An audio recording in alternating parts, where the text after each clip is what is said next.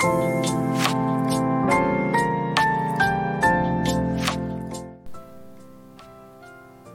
んにちはルートトマスです、えー、今日は、えー、僕が、えー、見えない世界のことについて配信していく理由っていうのを、え簡単に、え説明をしてみようかなと思います、まあ、見えない世界、まあ、僕は仏教を学んでいたり、まあえーと、それ前からタロットを扱っていたり、まあ、生命の木について学んでいたり、えー、そういう知らず知らず見えない世界っていうこの肉体や物質の世界ではない3次元の世界ではない精神世界や霊的な世界について、うん、2017年ぐらいからこう少しずつ踏み込んでいくことになってここまで来てるんですけども、まあ、そういうふうなあの見えない世界について学んでいくいった結果あのなんでこれを発信していこうというふうにしているかっていうことについては最初は全然分かってなかったんですけどまず1つ目は2020年に、ま、グレートコンジャンクションというものがあってこれから物質世界から精神世界へ、え、移行する大きなタイミングだっていうことが、まあ、途中で知り、まあ、そういうタイミングで、えー、いろんなことを学ぶことになりました。2021年から今23年ですけど、まあ、この2年間に学んできたことっていうのはちょっととんでもないボリュームがありましてなかなか簡単には説明できないんだけれども結局こういうことを知らされるっていうことは僕はその世界のことを、うん、発信していかないといけないんだなっていう使命感みたいなものがあの今はあの実際持っている状況です。そして去年先生が亡くなった仏教の先生が亡くなられたことでやっぱり先生に代わって僕がそのできうる範囲でえー、その持っている能力が全然違いすぎるんですけどあのできうる範囲でやっぱりその霊的な世界、えー、見えない世界のことについて発信していかないといけないっていうまああのいろんなことを知ってきたことと、まあ、その先生とのお別れということが2つ大きな理由としてあるんですけれどもやはりあの僕がいつもあの YouTube で見させていただいているあゆかさんという方そして最近えまあ、ゆかさんからあの教えていただいた藤原直也先生そして、えっ、と最近たまたまあの今年に入ってからかなあの知ることになった、えー、伏見宮の、えー、系列の元皇族の方というかあの課長さんという方、まあ、皆さんがあの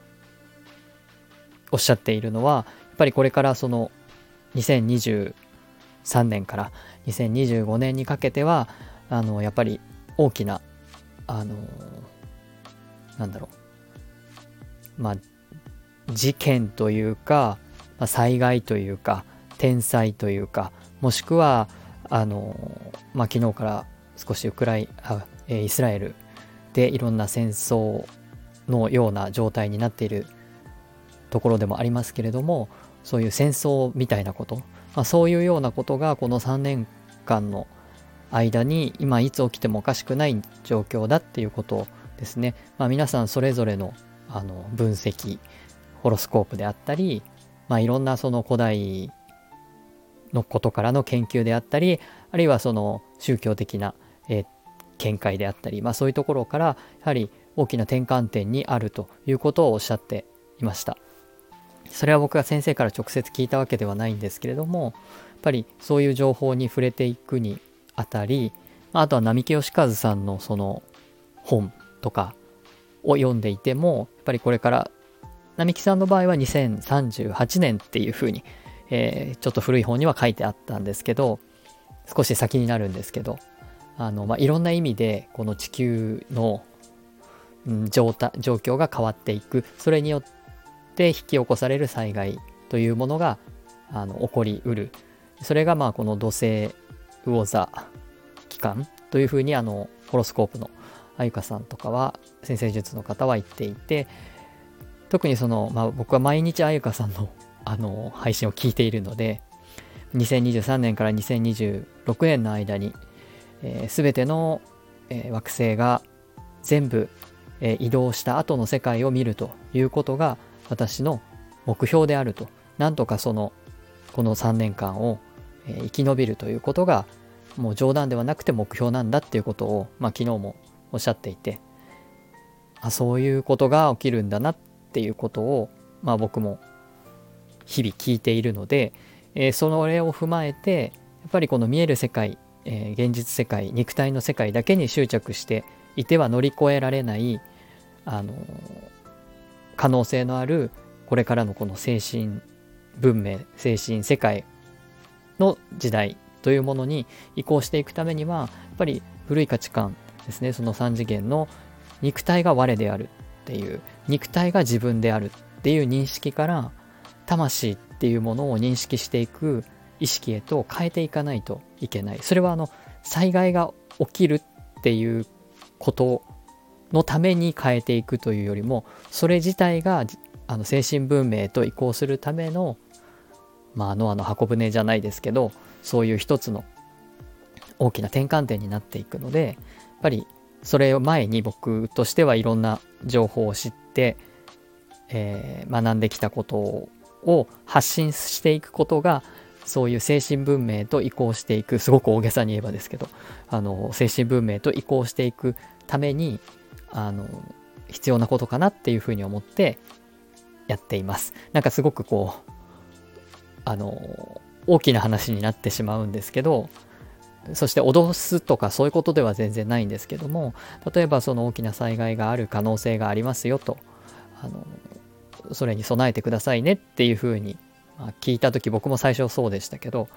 やっぱ怖いっていうふうに思います。その怖いっていう感情がこう湧いてきます。それ自体がですね自分自身の潜在意識を意識化するっていうこと。そして自分の中に、えー、災害に遭うのは怖いんだっていうふうに思うその感情っていうものがあるんだっていうことですね。これを、えー、潜在意識を意識化する無意識を意識化するということになり、まあ、そういう感情を手放していくっていうのがこれからの、まあ、アセンションというかあの精神文明の時代には必要なことっていうことですね。そういう感情を手放していくっていうことはもうこれはもう3年も4年もずっと言われてることなんですけどやっぱり何か災害があると怖いって思うよね。そんなの当たり前なことだよねって。だって怖いじゃんっていうふうに認識してしまうとそれは肉体が自分自身で自分自身の身に何かあると思うということは怖いと思うことが当たり前であるっていうこの認識が3次元の物質世界の感覚なんですけどそうじゃなくってそういう何か外から何かやってくるものに対して自分の感情が出てくるその出てきた感情を見つめて手放していくっていうことが、まあ、あの必要になってくるということなのでえっとそういうことをこう常にやりながら自分自身を整えておく。あの YouTube でもですね御霊沈めそして御霊磨きっていう話をあのしてるんですけれどもえっとそういうふうにしてですね自分自身を整えておくっていうことによって、えー、この3年間を乗り越えていくと。もうこの2023年終わりかけてますけどあるいはもう後半入ってますけど、えー、とにかく乗り越えてなんとか2026年を無事に迎えるっていうこと。それがまず本当に大切なことだっていうことで、えー、見えない世界をのこと。そして左脳ではなく右脳を使うということ。まあ、右脳を使わないとそういう、えー、なんだろうな、精神文明という見えない世界について、えー、理解していくには右脳を活性化していかないといけないので、それをあのメインとしたあの YouTube チャンネルをスタートしたという次第です。ちょっとなんかまとまりのないあの 説明になってますけども、えー、そういうような理由でね、あの今年春分に入ってから、まあ、なんとかあの発信していくというか形にしていくっていうことを目標にあの考えていてこの秋分からですね、えー、半年かかりましたけどあのそういうチャンネルもスタートしました。ぜひあのこれを聞いてくださった方はですねあのそういう時代が来るんだっていうことをあの知っていただいて、まあ、そのためにあの自分を整えておくだから自分を整えておくってことが必要なんだっていうことを、えーしていただけたらなと思いますので、あのぜひフォローとかしていただけたら嬉しいです。概要欄に貼っておきます。はい。では今日も最後まで、えー、聞いてくださりありがとうございました。